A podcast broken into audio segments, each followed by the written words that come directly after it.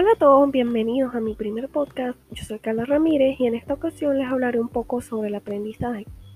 Como todos nos hemos preguntado en algún momento de nuestra vida, ¿qué es el aprendizaje?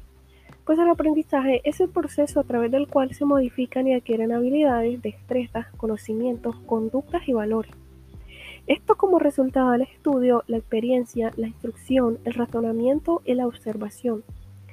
El aprendizaje se puede presentar de dos maneras el aprendizaje intencional es, por ejemplo, cuando tomamos clases para aprender un idioma, lo hacemos intencionalmente.